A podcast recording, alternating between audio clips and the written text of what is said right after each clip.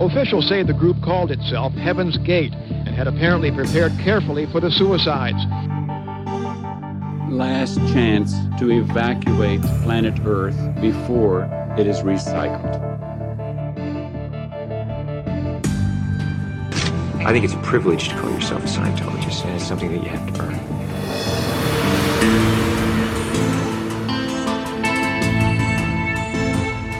Sekta. Der Podcast über Sekten und religiöse Sondergemeinschaften. Now we're looking to the key that is within every heart and breast. And I, God that came from the earth of earth.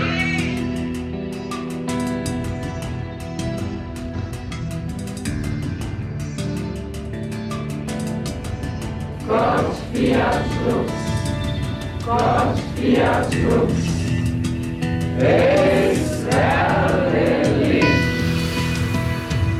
Hallo und herzlich willkommen zu dieser neuen Folge von Sektar. Mein Name ist Fabian und ich freue mich, dass ihr auch nach so langer Zeit immer noch oder wieder oder ganz neu mit dabei seid. Heute gibt es eine bisschen besondere Folge. Es wird eine Themenfolge werden, da ich heute keine spezielle Gruppe mir anschaue, sondern mich einem Thema widmen möchte, das ja sehr häufig im Zusammenhang mit sogenannten Sekten auftaucht und äh, auch schon im Kontext dieses Podcasts häufiger begegnet ist, ich auch schon viele Anfragen dazu bekommen habe. Und meines Erachtens ähm, ist es auch sehr häufig mit sehr merkwürdigen Konnotationen verbunden. Ich spreche, wenn ihr den Titel der Folge gesehen habt, dann wisst ihr es vom Thema Gehirnwäsche. Das Wort, das hört man wirklich oft, vor allem auch im populären Kontext. Aber was ist das überhaupt? Im Allgemeinen bezeichnet oder versteht man damit, äh, ja, in den Medien zumindest, den Mechanismus, wenn ein Mensch in eine destruktive Gruppe, eine sogenannte Sekte gerät. Ein Mensch, der, ja, man kann sagen, vielleicht mal ganz normal war sozusagen, sich dann aber plötzlich unter dem Einfluss dieser Gruppe verändert, vielleicht auch weite Teile seiner Persönlichkeit für Freunde und Familie irgendwie nicht mehr erkennbar sind. Also so, ich erkenne ihn gar nicht wieder, dieser, diese Aussage vielleicht äh, kann symbolhaft dafür stehen. Manche von uns haben vielleicht ein Bild im Kopf von intensiven Einzel- oder Gruppengesprächen, von irgendwelchen Sessions, in denen diese Personen dann indoktriniert werden, vielleicht mit Hypnose oder sowas. Aber das Bild ist in der Form natürlich nicht zutreffend. Das Ganze läuft viel subtiler und ich halte es deshalb auch für fragwürdig, ob man den Begriff Gehirnwäsche überhaupt benutzen sollte. Und in seriösen äh, Publikationen taucht er auch nicht auf. Eben deshalb, weil er auch bestimmte Bilder hervorruft, die so einfach auch von Filmen äh, zum Beispiel geprägt sind, die mit der Realität aber eigentlich nichts zu tun haben. In dieser Folge möchte ich das mal aufdröseln. Woher kommt unsere Vorstellung von Gehirnwäsche? Ganz kurz am Anfang werde ich das sagen. Und wie laufen dann die Mechanismen, ähm, die man als solche verstehen kann, tatsächlich ab? Sprich, die Frage, wie geraten Menschen in solche destruktiven Gruppen und warum sind sie darin am Ende tatsächlich gefangen? Heute wird es also eine recht theoretische Folge. Aber ich finde, es ist ein mega spannendes Thema. Ich hoffe, ihr findet das auch.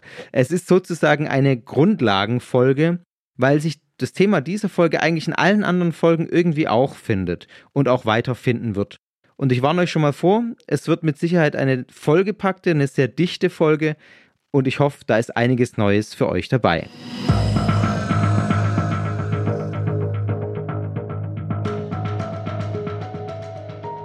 Zunächst mal, woher kommt eigentlich der Begriff Gehirnwäsche? Dieser Begriff, der wurde zum ersten Mal 1951 von einem Journalisten und CIA-Agenten in den USA verwendet. Natürlich auf Englisch, nicht auf Deutsch, da hieß es Brainwashing. Und zwar mit Blick auf US-Soldaten, die im Koreakrieg in Gefangenschaft geraten sind und dann dort ihren alten Werten und Loyalitäten abgeschworen haben, und zwar auch unter Zwang, teilweise sogar unter Folter. Gehirnwäsche vermittelt, ich glaube, das kann man auch für die populären Darstellungen sagen. Eine offene, unverhohlene Zwangssituation. Es gibt einen Mächtigen, der alles in der Hand hat, und es gibt einen Unmächtigen. Und der Mächtige verwendet jetzt offensichtliche auch Gewaltmethoden, wie Folter, psychische Folter zum Beispiel auch, um diesen Ohnmächtigen ähm, zum Umdenken zu bewegen. Das funktioniert dann so, dass die betreffende Person zunächst mal äußerlich ihr Verhalten ändert aus Selbstschutz. Ich glaube, das kann man sich ganz gut vorstellen, indem diese Person zum Beispiel bewusst eine falsche Aussage macht, ähm, um sich zu schützen oder bestimmten alten Glaubenssätzen abschwört. Erstmal nur augenscheinlich nach außen hin, ähm, aber davon noch nicht überzeugt ist. Je länger man dann sozusagen in der Gewalt desjenigen ist, der die Machtposition innehat, desto mehr dringt dann auch das alles ins Innere. Man versucht quasi die eigenen Handlungsweisen, die unter Zwang passiert sind, später zu rationalisieren, indem man seine Glaubenssätze entsprechend anpasst. Also, äh, um das mal konkret zu machen, ein fiktives Beispiel, tatsächlich fiktiv, wie das funktionieren könnte. Ein Soldat wird in Kriegsgefangenschaft genommen, äh, wird von der fremden Macht dazu gezwungen, seine alten Überzeugungen, also die Loyalität zum Staat, bestimmte Werte, diesen Überzeugungen abzuschwören. Nach einer Zeit der physischen äußeren Gewalt, wie zum Beispiel Nahrungsentzug oder was man sich alles da vorstellen könnte, tut er das dann auch. Er schwört dem allem ab. Aber erstmal tut er das nur, um sich selbst zu retten, nicht aus Überzeugung.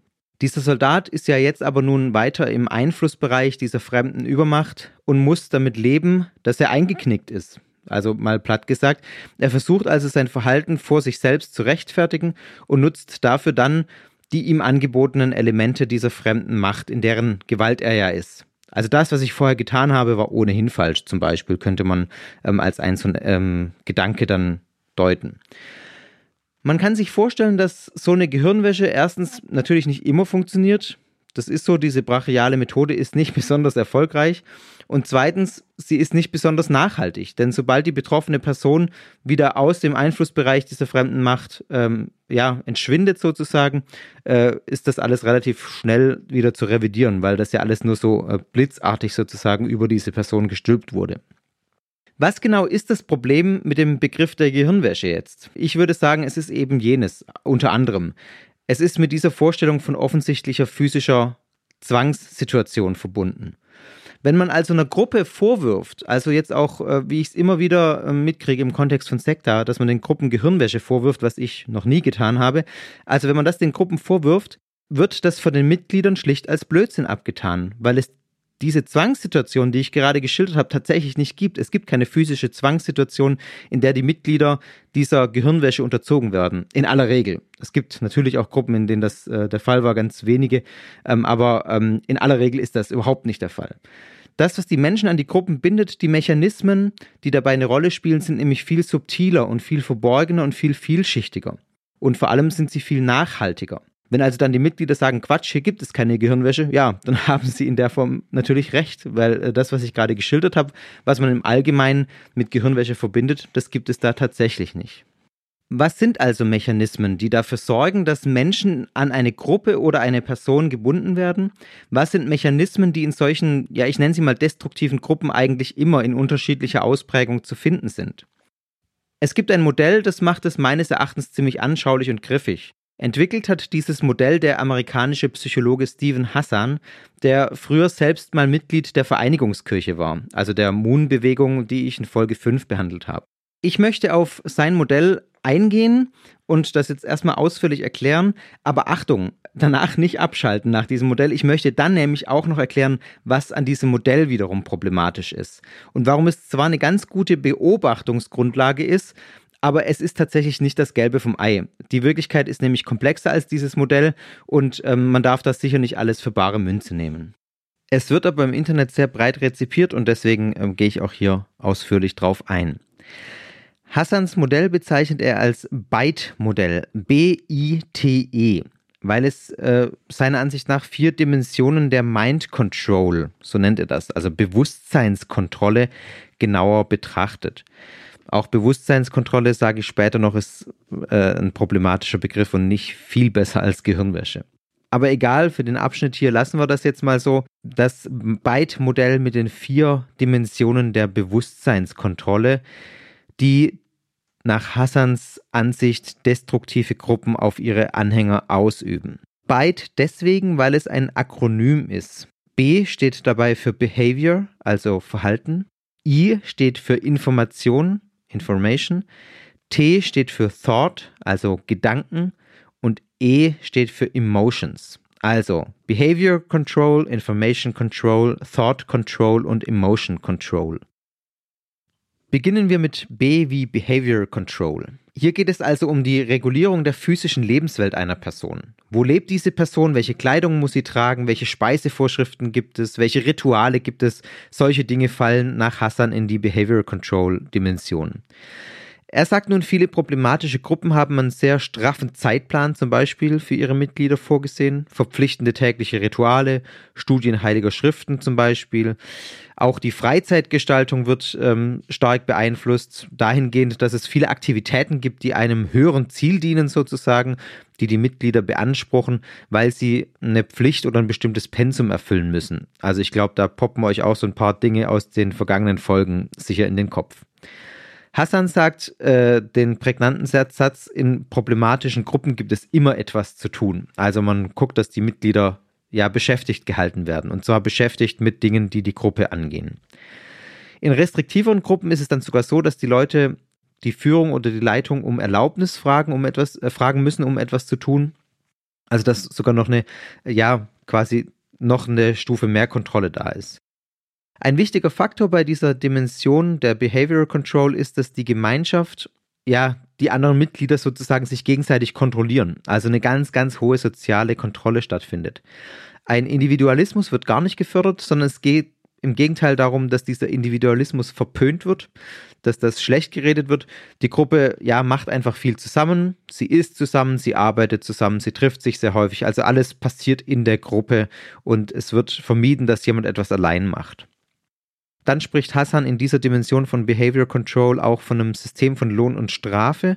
Das heißt, gutes, regelkonformes Verhalten wird belohnt, auch öffentlich in der Gruppe, vor der Gruppe, und schlechtes wird sanktioniert. Also auch öffentlich in der Gruppe und vor der Gruppe, sodass quasi da auch noch so ein Abschreckungsmechanismus entsteht und man äh, ja da einfach das alles offenlegt.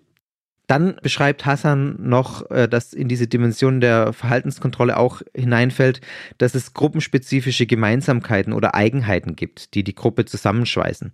Zum Beispiel eine eigene Sprache, eigene Worte für bestimmte Dinge. Also auch das ist zu beobachten, ähm, dass es das immer wieder gibt, dass, äh, ich glaube, ich hatte es auch in Sektor Folge 2 bei Heaven's Gate angesprochen, dass so Begriffe wie Suizid zum Beispiel, das ist jetzt ein Extrembeispiel, aber einfach umgedeutet werden und dann in der Gruppe eine andere Bedeutung haben als außerhalb oder auch bei den Zeugen, wenn man davon redet, in der Wahrheit zu sein. Also diese eigene Sprache, die man eigentlich nur schwer versteht, wenn man von außen reinkommt oder teilweise gar nicht. Und die natürlich die Gruppe zusammenschweißt. Genau, das sind so Faktoren, die Hassan in der Dimension Behavior Control beschreibt. I wie Information Control. Hinter diesem Punkt steckt der Gedanke, dass Menschen ohne aktuelle und zuverlässige Informationen leicht manipuliert werden können und auch damit leicht kontrolliert werden können. Das ist eigentlich, finde ich zumindest auch unmittelbar einleuchtend, denn wir bilden uns unsere Meinung, unser Weltbild aufgrund der Informationen, die uns zur Verfügung stehen. Und wir fällen auch Urteile aufgrund der Informationen, die uns zur Verfügung stehen. Wer also keine aktuellen und zuverlässigen Informationen hat, der kann sich im Prinzip, das ja, leuchtet mir zumindest unmittelbar ein, kein ähm, stimmiges Weltbild bauen, das mit der Realität übereinstimmt. Der kann sich keine Meinung bilden, der kann auch keine äh, korrekten Urteile fällen. Und für Stephen Hassan ist Täuschung in diesem Punkt der Information Control das wichtigste Werkzeug. Aus genau dem genannten Grund. Also da geht es dann darum, dass Lügen verbreitet werden innerhalb der Gruppe, dass eine Verzerrung und, äh, der Informationen stattfindet, ein Zurückhalten von Informationen, die von außerhalb kommen ähm, ja, das sind einfach wichtige Strategien. Und die werden nach Hassan in destruktiven Gruppen ganz bewusst eingesetzt. Das äußert sich dann daran, dass zum Beispiel in destruktiven Gruppen die Mitglieder nur einen sehr minimalisierten Zugang zu normalen Medien haben. Ähm, das würde ich schon ein bisschen problematisieren. Das stimmt vielleicht in Extremformen, wie zum Beispiel People's Temple oder so, aber in, in vielen Gruppen stimmt das auch in der Form nicht, finde ich.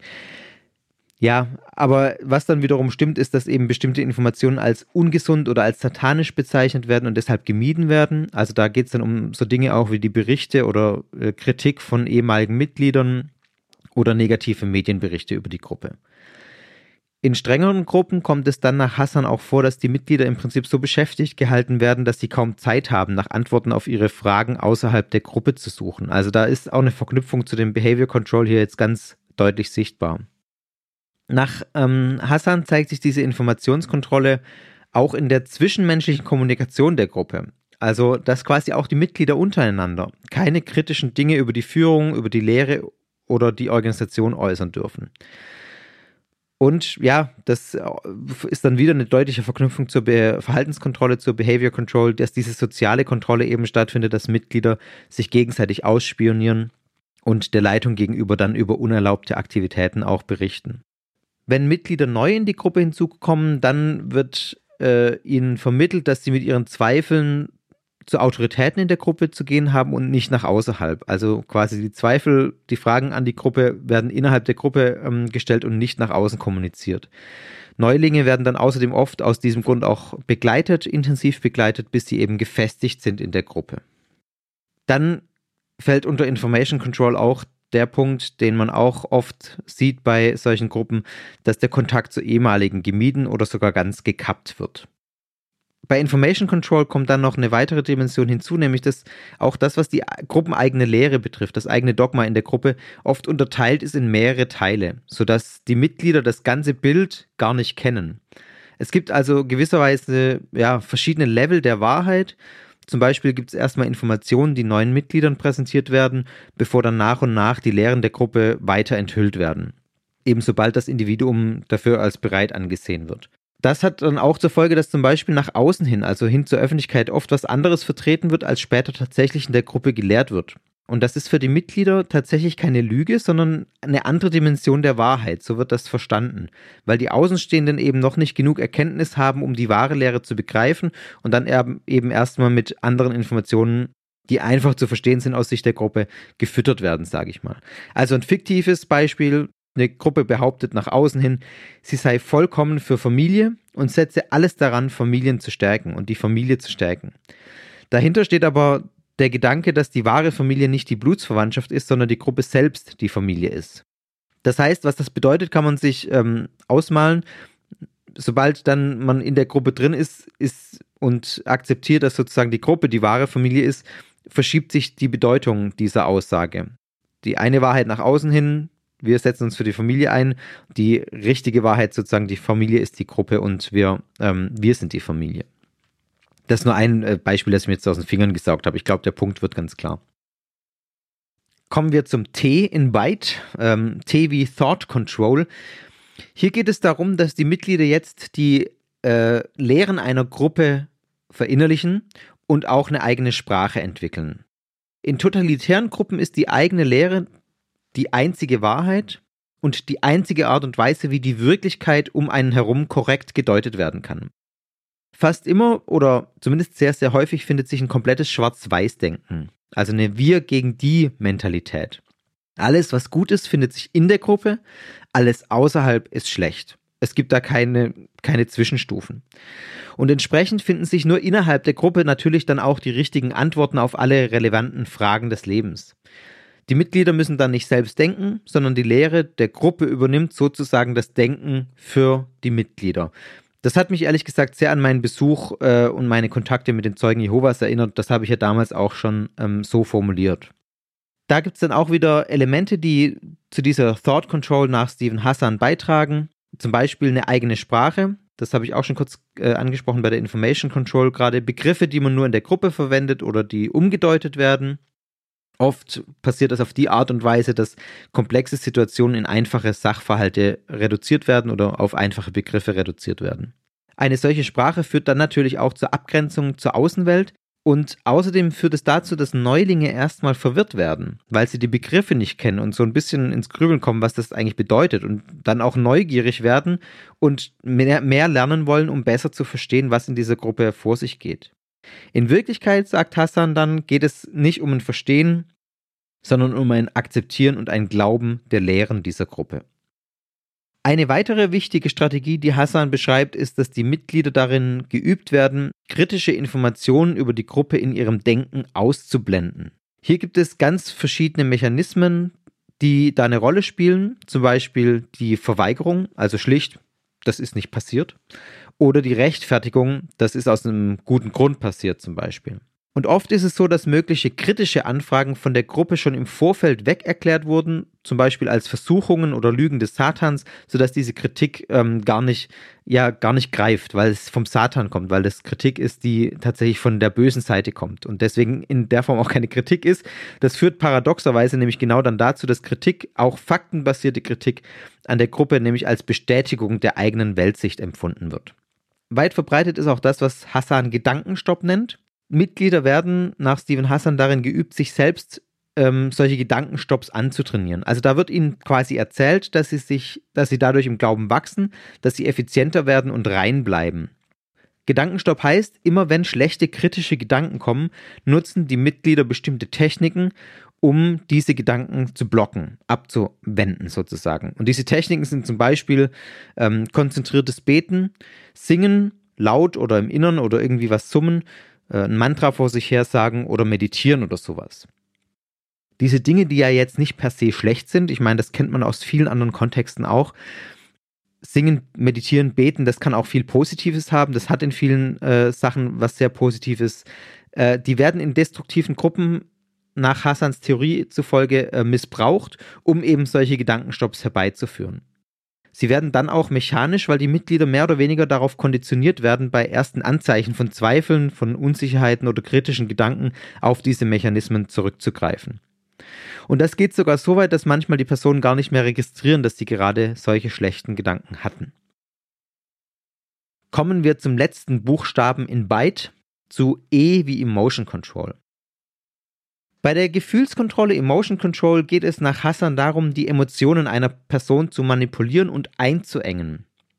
Vorrangig spricht er da zwei Gefühlsgegensätze an, nämlich die Euphorie auf der einen Seite und die Schuld und die Angst auf der anderen Seite.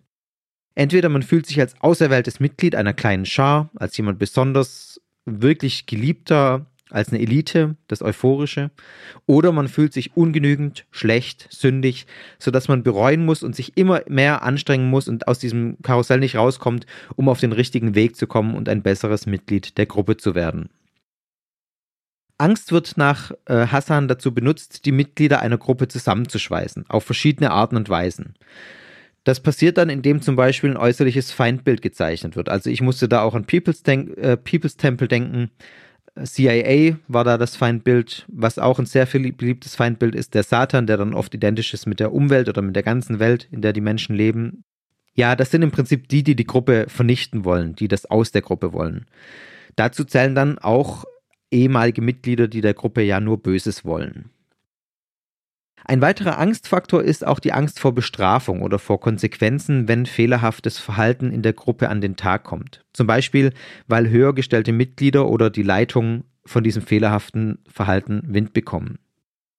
Hassan führt in dem Kontext der Emotion Control auch den Punkt aus, dass Gefühle neu definiert werden. Also das fand ich auch ganz interessant. Jeder will zum Beispiel glücklich sein.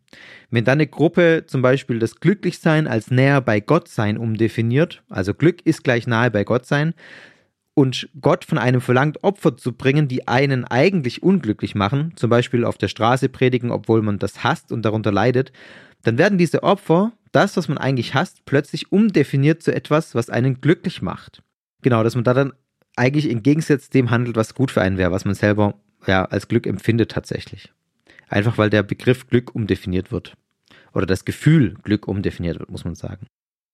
Ein weiterer Punkt bei Emotion Control ist, dass die Kritik innerhalb der Gruppe immer auf einen selber zurückgeführt wird. Das Gefühl der Loyalität gegenüber der Führung ist so groß, dass es im Prinzip unmöglich ist, dass die Führung einen Fehler gemacht hat. Das passiert nicht. Die Führung macht keine Fehler. Die Fehler werden entsprechend bei einem selbst gesucht, wenn irgendwas schief liegt.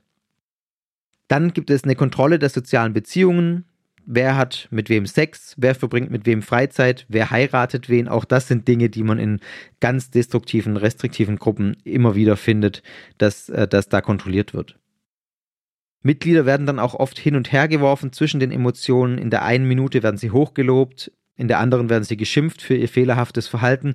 Und dieser Missbrauch von Strafe und Belohnung führt dann dazu, ja, dass erstens die Mitglieder völlig abhängig werden von der Gruppe und zweitens auch Hilflosigkeit bei den Mitgliedern entsteht. Auch da muss ich wieder an People's Temple denken, äh, wo diese Mechanismen bei Jim Jones auch eine Rolle gespielt haben, wenn man sich die Aussteigerberichte ähm, anguckt. Da, da liest man das wortwörtlich im Prinzip. Die Beichte von vergangenen Sünden oder falschen Gedanken ist auch ein wichtiges Instrument der Emotionskontrolle. Oft ist in manipulativen Gruppen die Beichte entweder sogar öffentlich oder das Vergehen wird öffentlich gemacht. Es hängt damit sozusagen wie ein Makel an der Person. Auch wenn es formell vergeben wurde, ist es natürlich immer irgendwie da, weil es mal öffentlich gemacht wurde. Und natürlich können solche Beichten, selbst wenn sie nicht öffentlich stattfinden, auch intime Details beinhalten, die auch zur Erpressung benutzt werden können. Etwa wenn eine Person sich überlegt, die Gruppe zu verlassen. Selbst wenn das nicht getan wird, die Angst hält die Mitglieder trotzdem bei der Stange. Eines der effektivsten Instrumente ist das Schüren von Angst in Verbindung mit einem Abfall vom wahren Glauben, sagt Hassan jetzt noch als äh, einen dieser Punkte bei der Emotion Control. Den Mitgliedern wird erzählt, dass wenn sie die Gruppe verlassen, würden sie verloren sein auf immer und ewig. Sie würden psychisch zusammenbrechen und wären völlig hilflos. Also, dass man dann völlig hilflos dieser Welt des Satans außerhalb der Gruppe ausgeliefert ist. All diese vier Komponenten, also Behavior, Information, Thought und Emotion Control, führen nach Hassan dazu, dass im Prinzip jeder in solchen Gruppen gefangen werden kann. Hassan sagt sogar, die, die sich selbst für am intelligentesten, am kreativsten und am psychisch stabilsten halten, sind die, die das Potenzial haben, die engagiertesten Mitglieder in solchen Gruppen zu werden. Ich glaube, es ist auch beim, gerade beim Vorstellen des Modells schon klar geworden, die Grenzen zwischen den Punkten sind natürlich fließend. Also manche Punkte Punkte können unter verschiedenen Dimensionen betrachtet werden. Und natürlich kommen auch, das sagt Hassan, niemals alle Punkte in allen Gruppen vor. In manchen ist ein Element deutlich stärker als ein anderes und manches ist in vielen Gruppen auch gar nicht vorhanden. Also das ist einfach äh, sehr holzschnittartiges Modell.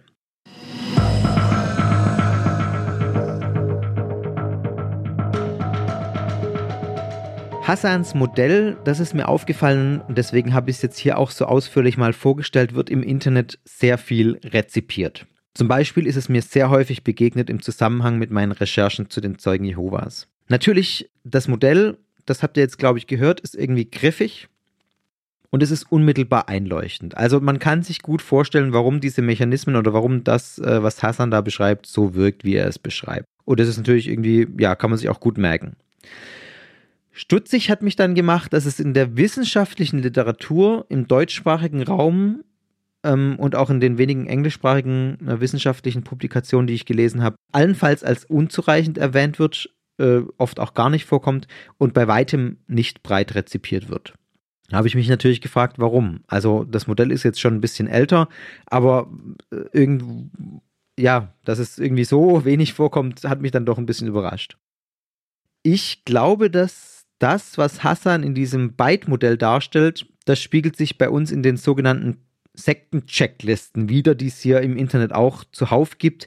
Die habe ich auch in Folge 1 eine erwähnt. Also so eine klare Liste von irgendwie 16 oder 17 oder 18, das sind unterschiedlich lang auch, äh, Dingern, äh, klar definierbare Kriterien, die eine Gruppe problematisch machen und wo man aufpassen muss bei Gruppen. Das ist ja im Prinzip das, was äh, das Byte-Modell auch äh, jetzt erstmal macht. Dafür kann das Byte-Modell auch dienen, finde ich. Wichtig bei Modellen ist aber im Hinterkopf zu behalten, es sind immer Versuche, die Wirklichkeit abzubilden und zu vereinfachen, um sie zu verstehen. Diese Modelle sind nie vollständig und niemals eine 1 zu 1 Abbildung. Ja, aber man kann so ein bisschen nachvollziehen, was für Mechanismen da vielleicht am Spiel sind. Aber so ganz einfach wie in Modellen und auch wie im Byte-Modell ist die Welt nun mal nicht. Beim Lesen oder beim Durcharbeiten schon dieses Byte-Modells hat mich dann doch auch der Eindruck erschlichen, dass es zwar eine gute Erstorientierung ist, aber dass alles schon sehr pauschal ist und sehr holzschnittartig ist. Zum Beispiel auch in der Frage, wie absichtlich und bewusst das alles geschieht. Ich meine, wenn man Hassans Buch liest, der hat ein ganzes Buch über dieses Modell geschrieben, äh, oder und dieses Modell einen Großteil einnimmt, ähm, da, nimmt, da kriegt man den Eindruck, dass das alles sehr böswillig und absichtlich und bewusst geschieht, was da passiert. Nicht falsch verstehen, das sind alles problematische Mechanismen und ich will diese Gruppen auf keinen Fall schönreden. Aber nach Hassan werden alle, also so liest man das, habe ich das gelesen, werden alle bewusst böswillig vollzogen, alle diese Mechanismen, um Menschen zu fangen. Und das glaube ich in der Form einfach nicht. Das ist nicht das, was der Realität entspricht. Das macht die Mechanismen nicht besser. Aber wir sprechen dann von einer anderen Motivation. Und das Problem dabei ist genau das, dass nämlich ein sehr böswilliges Bild von problematischen Gruppen gezeichnet wird, das den Ersterfahrungen derer, die mit diesen Gruppen in Kontakt kommen, widerspricht, eben weil diese Motivation keine böswillige ist aus Sicht der Gruppe. Wie gesagt, das ändert nichts an der Negativität, es birgt aber die Gefahr, das Problem eben nicht als solches zu erkennen oder das Problem schön zu reden. Hassan vertritt die Ansicht, dass Menschen, wenn sie in eine destruktive Gruppe kommen, mit der Zeit durch die gerade genannten Komponenten, ja, umprogrammiert werden und quasi keine andere Wahl haben. Das führt er in seinem Buch auch aus. Umprogrammierung funktioniert durch mehrere Schritte. Unfreezing, Changing und Refreezing. Das muss man jetzt nicht genauer definieren. Also äh, kurz gesagt, vielleicht es wird das Weltbild erschüttert, das eigene, dann wird die, werden die neuen Lehren in, indoktriniert sozusagen und dann wird das durch bestimmte Mechanismen gefestigt. Und irgendwann sagt Hassan, überlagert dann sozusagen die Sektenidentität die wahre Identität eines Menschen. Gruppen könnten also, so sagt Hassan weiter, mit diesen Mitteln, die er im Byte-Modell beschreibt, tatsächlich Veränderungen von Selbstwahrnehmung, Überzeugungen und Verhaltensweisen eines Individuums herbeiführen. Man muss aber klar und deutlich sagen, so einfach funktioniert es nicht. In dieser Pauschalität stimmt das nicht. Ich zitiere mal den Psychologen Michael Utsch dazu, der sich genau auf dieses Modell, was ich gerade beschrieben habe, bezieht. Er sagt, diese Auffassung ist aus heutiger Sicht nicht haltbar. Die Forschung weist auf die notwendige Voraussetzung eines physischen Elements wie Gefangenschaft hin, das ja bei neuen religiösen Bewegungen nicht vorhanden ist. Die Vorstellung einer übermächtigen Gruppenmanipulation entlastet zwar die Mitglieder, weil sie dann zum Opfer einer Verführung werden. Es wird dabei aber übersehen, dass sie der Gruppe freiwillig beigetreten sind und von ihr auch nicht völlig kontrolliert werden, denn viele verlassen die Gruppe ja wieder. Utsch spricht hier, finde ich, einen sehr wichtigen Punkt an, den man nicht vergessen darf und den man in der öffentlichen Wahrnehmung gerne vergisst. Wäre Hassans Modell das Byte-Modell wirklich eins zu eins zutreffend, würde das alles so funktionieren, dann dürfte es eigentlich keine oder kaum Menschen geben, die solchen Gruppen wieder aus eigener Kraft den Rücken kehren. Hassans Modell zieht ziemlich gut oder beschreibt wahrscheinlich auch ziemlich gut die Mechanismen, wenn man sich Gruppen anschaut, die die von Utsch angesprochene Komponente der physischen Gefangenschaft haben. Also zum Beispiel People's Temple, die ich in Folge 4 behandelt habe, wo dann wirklich am Ende das im Dschungel so war. Aber selbst bei dramatisch-fanatischen Gruppen wie Heaven's Gate, die ich gleich in Folge 2 behandelt habe, oder der Manson Family, ich glaube, das war Folge 8, lass mich nicht lügen, ja, ähm, da gab es eine ungeheure Fluktuation. Immer wieder sind Menschen gekommen und Menschen gegangen, und zwar aus freien Stücken. Das Drama am Ende betraf im Vergleich zu den Gesamtmitgliedern über die Zeit nur einen minimalen Bruchteil der Mitglieder. Hier kann das Byte-Modell von Hassan zwar auch Mechanismen beschreiben, die in diesen Gruppen wirken, aber es kann nicht erklären, warum es diese Fluktuation gab, warum Menschen immer wieder auch gegangen sind. Solche Gruppen können eben ihre Mitglieder nicht vollkommen kontrollieren. Und das ist genau das Problem mit dem Begriff Bewusstseinskontrolle wieder. Der impliziert eine vollkommene Kontrolle des Bewusstseins eines Individuums. Und das ist nicht so. Das ist nicht haltbar. Es ist also klar, dass eine Dimension fehlt wenn man wie Hassan nur auf die Dynamiken oder Mechanismen schaut, die die Gruppe in Anführungszeichen anwendet oder die in dieser Gruppe stattfinden. Es fehlt nämlich die Dimension, auf die Mitglieder zu schauen, auf die Individuen, die solchen Gruppen beitreten. Und das macht ein äh, deutscher Religionspsychologe, den ich jetzt, von dem ich hier auch ein Buch rumliegen habe, das machen sicher noch mehrere, aber ich habe jetzt ein Beispiel mal äh, hier gefunden. Bernhard Grom heißt der, der tut das in seiner Betrachtung von Sekten und Kulten, also in Anführungszeichen. Er spricht aus Neutralitätsgründen, was ich auch erstmal ganz sinnvoll finde, in der Beschreibung von spirituellen Gruppen. Ähm, das ist sicherlich aus einer wissenschaftlichen Perspektive sinnvoll. Äh, warum wird sich gleich noch zeigen. Er warnt dann auch grundsätzlich von einer Vereinfachung und von einer Verallgemeinerung, schon allein deshalb, weil es eine enorme Vielfalt gibt. Er verweist auch auf psychologische Studien, also das heißt, was er sagt, ist auch belegbar, die zunächst mal nahelegen, dass die Mitgliedschaft in spirituellen Gruppen, auch solchen Gruppen, die wir als Sekten bezeichnen würden, also die Osho-Bewegung, die Moon-Bewegung, Hare Krishna, dass diese Mitgliedschaft in diesen Gruppen nicht per se negative Auswirkungen auf das persönliche Wohlbefinden hat dass sie also sowohl ein Risiko sein können, aber auch eine Ressource sein können. Natürlich ordnet Grom auch deutlich ein und sagt, äh, es ist schwierig mit Studien in diesen Fällen, weil solche Studien immer eine begrenzte Aussagekraft haben. Man bekommt ja in solchen Studien immer nur die erfasst, die noch mit der Gruppe zufrieden sind. Und er verweist natürlich auch auf die hohe Fluktuation, die ich gerade schon genannt habe, dass Menschen häufig nur eine Zeit lang Mitglied in einer Gruppe sind. Haltbare Forschungen sind also schwierig in dem Bereich. Aber dennoch geht er sehr differenziert in die Sache heran, was ich sehr gut finde erstmal, und sagt also, es ist jetzt nicht per se jeder, der in einer spirituellen Gruppe ist, problematisch. Krom fragt auch, warum treten Menschen einer problematischen spirituellen Gruppe überhaupt bei? Und hier verweist er jetzt auf beide Dimensionen, auf persönliche, individuelle Faktoren und auf gruppenspezifische Methoden. Individuelle Faktoren sieht Chrom zum Beispiel in der Suche nach einem sinnerfüllten Leben und im Interesse an einem alternativen spirituellen Weg. Ein weiterer Faktor für ihn ist zum Beispiel die Unzufriedenheit mit der Leistungsorientierung und der materialistischen Ausrichtung von Familie, Berufsfeld oder Gesellschaft. Und noch zwei Faktoren hat er noch ähm, genannt. Eins ist noch die Überwindung von Orientierungslosigkeit, also dass man einfach nicht weiß, wohin im Leben sozusagen und in so einer Gruppe eine klare Lebensordnung äh, bekommt und ein aufwertendes Engagement für eine große Sache, das einem dann auch irgendwie Sinn gibt. Und der letzte Faktor, den er als individuellen Faktor nennt, ist die Selbsterfahrung, die Bearbeitung von persönlichen Krisen und Identitätsproblemen, zum Beispiel in der Adoleszenz fehlende soziale Unterstützung, Midlife Crisis, psychosomatische Beschwerden oder emotionale Konflikte, also alles, was so in den Bereich persönliche Krisen fällt. Das sind mögliche Faktoren. Eine einheitliche Sektenpersönlichkeit sagt Krom, dass man also sagt, der und der ist jetzt besonders anfällig, äh, in so eine Gruppe reinzurutschen, das lässt sich nicht feststellen. Und die Motive, die dem zugrunde liegen, dass Menschen einer Gruppe beitreten, die können eben enorm vielfältig sein. Das ergibt sich schon aus den wenigen Faktoren, die ich gerade genannt habe. Und man muss ja tatsächlich auch festhalten, finde ich auch einen interessanten Gedanken, die allermeisten Menschen in Krisensituationen oder mit diesen Faktoren, die ich gerade genannt habe, die wenden sich ja eben keiner spirituellen Bewegung zu. Die kommen nicht in irgendeine problematische Gruppe, sondern die lösen ihre Probleme anders. Das darf man nicht vergessen. Also es ist nur ein minimaler Bruchteil, der diesen Gruppen beitritt. Und wie jetzt eine Gruppe auf die einzelne Person wirkt, hängt von wiederum vielen Faktoren ab. Zum Beispiel von der allgemeinen religiösen Sozialisation vor dem Eintritt und Kontakten zu früheren oder anderen Bezugspersonen, also das soziale Umfeld.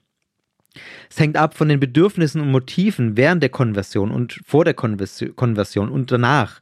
Und es hängt ab vom spirituellen Angebot und den sozialen Beziehungen in der Gruppe. Also auch hier wieder viele Faktoren, die miteinander ähm, ja korrespondieren. Und diese individuellen Faktoren sind nach Bernhard Grom auch wichtiger als die gruppendynamischen Beeinflussungs- und Manipulationstechniken. Also er sagt, die Dinge, die ich jetzt gerade genannt habe, sind wichtiger als die Manipulationstechniken des Byte-Modells zum Beispiel, wenn es um die Frage geht, warum sich Menschen einer religiösen Gruppe anschließen. Und ehrlich gesagt finde ich das sehr einleuchtend. Auch wenn es natürlich aus einer, ich sag mal, effekthascherischen Sicht nicht so zufriedenstellend ist. Weil es eben komplexer ist. Die Welt ist selten so einfach, wie sie Modelle machen, und das gilt auch mit Blick auf sogenannte Sekten. Das Byte-Modell ist stark vereinfachend und lässt ganz, ganz viele Faktoren außer Acht. Ich habe es dennoch recht ausführlich dargestellt, weil es komprimiert ganz viele Dinge anspricht, die man in problematischen Gruppenstrukturen findet. Das stimmt schon. Aber es erklärt eben nicht, warum bestimmte Menschen sich intensiv an eine Gruppe binden und andere nicht. Weil da eben noch andere Faktoren eine wichtige Rolle spielen. Ich glaube, das ist unmittelbar einleuchtend. Sehr spannend finde ich dann auch noch den Gedanken, den Bernhard Krom betrachtet, wenn er, wenn er fragt, ob die Mitgliedschaft in einer spirituellen Gruppe eine hilfreiche, also eine positive Ressource oder ein negativer Risikofaktor für den Einzelnen sein kann. Auch da ist die Antwort nämlich nicht schwarz-weiß. 1998 gab es im Deutschen Bundestag eine Enquete-Kommission zu dem Thema sogenannte Sekten und Psychogruppen.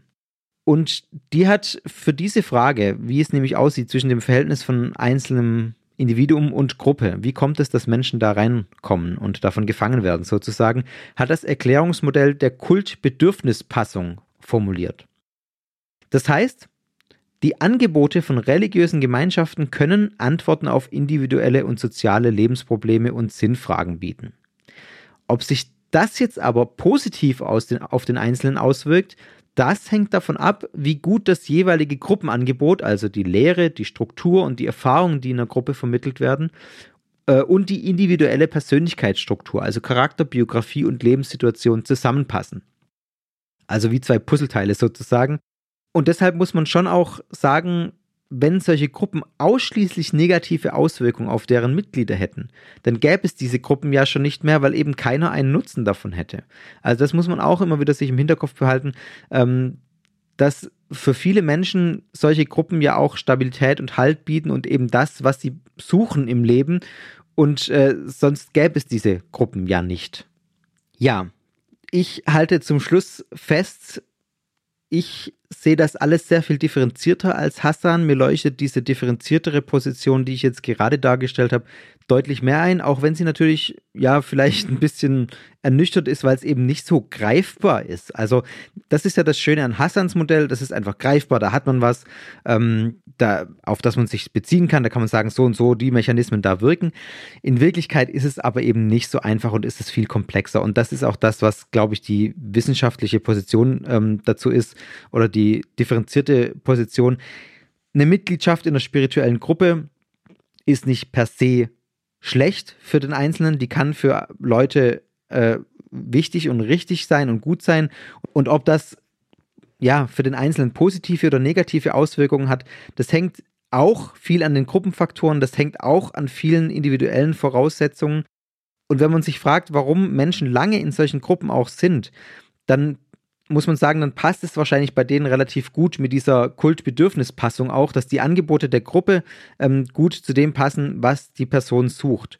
Oder das ist dann auch was, was Chrome im Weiteren dann auch ausführt, was ich dann ähm, jetzt hier, äh, was den Rahmen jetzt sprengen würde, dass man quasi ähm, ein Bedürfnis so stark erfüllt bekommt, dass man dafür auf andere Bedürfnisse verzichtet oder auf andere, ja, Dinge verzichtet, die einem dann nicht mehr so wichtig erscheinen oder das natürlich dann auch auf lange Frist natürlich zu enormen Konflikten führen kann. Aber das ist zum Beispiel was, was äh, Grom mit Blick auf das sogenannte Love Bombing beschreibt. Das führe ich vielleicht doch nochmal ganz kurz aus.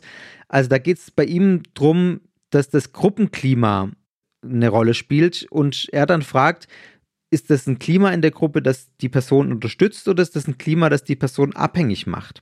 Also er sagte erstmal, dass jede Gruppe, jede spirituelle Gruppe grundsätzlich erstmal unter ihren Mitgliedern ein Klima gegenseitigen Vertrauens fördern muss, um zu bestehen, um zu existieren. Und bei dieser ja, Herausforderung, Aufgabe besteht dann die Gefahr, dass die Gruppenzugehörigkeit für manche Mitglieder einen so starken Eigenwert erhält, dass sie sich zu schnell den Erwartungen der Gruppe anpassen und nicht mehr prüfen, ob eigentlich das, was in der Gruppe gelehrt wird oder das, was das Ziel der Gruppe ist, das, was da für eine Spiritualität herrscht, ob das eigentlich dem entspricht, was ich selber für mich brauche. Also man fürchtet dann sozusagen so sehr den Verlust dieser Gemeinschaft, dass man gar nicht mehr zulässt, diese Prüfung zulässt, ob das überhaupt zu mir passt. Und so eine emotionale Abhängigkeit, die wird zum Beispiel nach Bernhard Krumm, das beschreibt er auch ausführlich in seinem Buch, ähm, dann fast unvermeidlich, wenn eine Gruppe vorrangig ähm, auf Menschen zugeht, die ein ausgeprägtes Zuwendungsbedürfnis haben und diese Menschen anwirbt. Zum Beispiel durch sogenanntes Lovebombing, das ist auch ein Begriff, der immer wieder fällt. Lovebombing heißt zum Beispiel, man begrüßt Neulinge überschwänglich, man lobt jede Bemerkung, man lobt jedes Mitmachen, man drückt zum Beispiel durch Blickkontakt oder so auch Zuneigung aus und sagt den Neulingen eigentlich bei jeder Gelegenheit, wie wichtig und toll es ist, dass sie da sind und wie wichtig sie für die Gruppe äh, sind. Und diese Verwöhnung mit Zuwendung, die kann für die Menschen so befriedigend und so zufriedenstellend werden, dass sie dafür außergewöhnliche Einschränkungen auf sich nehmen und dann da auch eine Selbstständigkeit gegenüber der Gruppe gar nicht mehr für erstrebenswert halten, sondern im Gegenteil. Dann dreht sich das Ganze nämlich, dann sagt die Person plötzlich, eine Selbstständigkeit wäre ein Verlust, weil ich diese Gemeinschaft will. Und deshalb nehmen manche Gruppenmitglieder dann auch enorme Strapazen auf sich. Sie verteilen Werbung und dienen der Gruppe, ähm, um von ihr anerkannt zu werden eben zum Preis von teilweise extremer sozialer Kontrolle. Und dass das ein enormes Konfliktpotenzial birgt, das muss man, glaube ich, gar nicht ausführen. Das ist auch unmittelbar einleuchtend. Und diese Abhängigkeit kann dann noch durch spirituelle Überzeugungen äh, verstärkt werden, zum Beispiel den Anspruch, das höchste Ideal von Gemeinschaft zu verwirklichen, zum Beispiel die Überzeugung, dass man selber als Gruppe die gottgewollte Familie ist, oder zum Beispiel die Ansicht, dass die Gruppe ein, eine Weltanschauung besitzt, die dem Rest der Welt überlegen ist, also dieses elitäre Denken oder dass man den Weg zur totalen Freiheit kennt oder den Weg zum göttlichen Licht oder was weiß ich was alles. Also diese spirituellen Überzeugungen und Dogmen können dann diese Abhängigkeit noch verstärken. Also das ist so eine Sache, die Chrome dann auch nochmal explizit anspricht, die quasi sehr problematisch ist, weil dann eben diese Kultbedürfnispassung, sage ich mal, wirkliches äh, Konfliktpotenzial birgt, weil eben das, was, der, was die Gruppe sagt, nicht wirklich zu den Bedürfnissen passt, die der Mensch hat, aber ein Bedürfnis, in dem Fall die Zuwendung, äh, so stark betont wird, dass äh, die Person die anderen Bedürfnisse gar nicht mehr abgleicht, ob das auch passt. Oder dass die andere Person die anderen Bedürfnisse zurücksteckt und ähm, in sich selbst auch zurücksteckt und sagt, das ist gar kein Bedürfnis, das ich habe, das ich habe, ähm, obwohl das wahrscheinlich tatsächlich dann trotzdem da ist und irgendwann wieder ausbricht und dann auch zu Konflikt und zu äh, Negativität führt. Punkt. Ja, ich hoffe, ihr habt ein bisschen was mitnehmen können. Ich mache jetzt hier mal äh, tatsächlich äh, einen Punkt. So einfach wie Modelle sie machen, ist die Welt nicht. Vor allem nicht, wenn es um solche psychologischen Fragen geht und wenn es um die Frage geht, warum Menschen Gruppen äh, in Gruppen geraten. Es gibt da auch Untersuchungen dazu, dass zum Beispiel viele Menschen, die in problematische Gruppen geraten, äh, vorher eine Lebenskrise hatten, als dass dieses äh, ja einfach da auch ein Faktor spielt. Grundsätzlich muss man sagen, ja, da spielen einfach so viele Faktoren eine Rolle und es ist nicht nur die Gruppe, die bestimmte Mechanismen hat, sondern es ist auch die Situation des Menschen, der mit dieser Gruppe in Kontakt kommt, das, äh, die Situation des Individuums, ähm, die dann eine Rolle spielt, ob das von Dauer ist, ob das problematisch wird, ob das äh, auch für die Person in irgendeiner Form gut ist. Genau, also das ist alles sehr differenziert und nicht so einfach, wie es oft gemacht wird.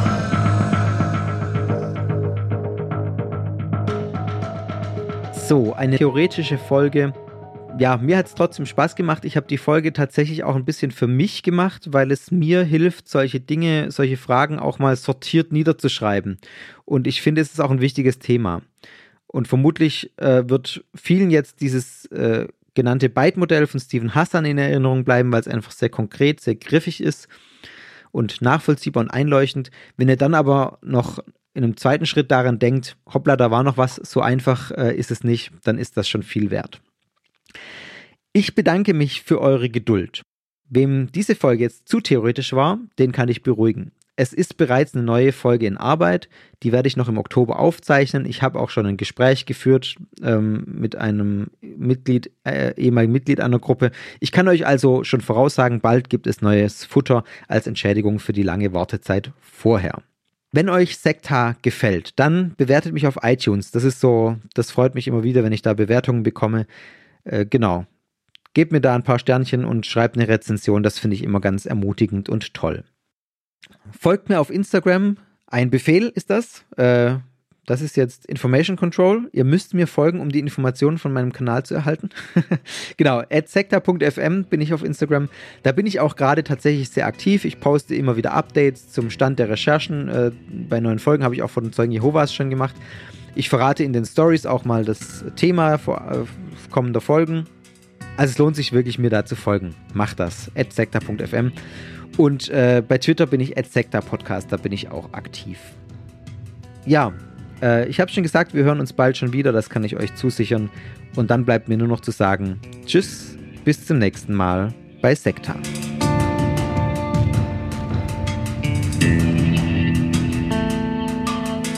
Das war Sekta, der Podcast über Sekten und religiöse Sondergemeinschaften.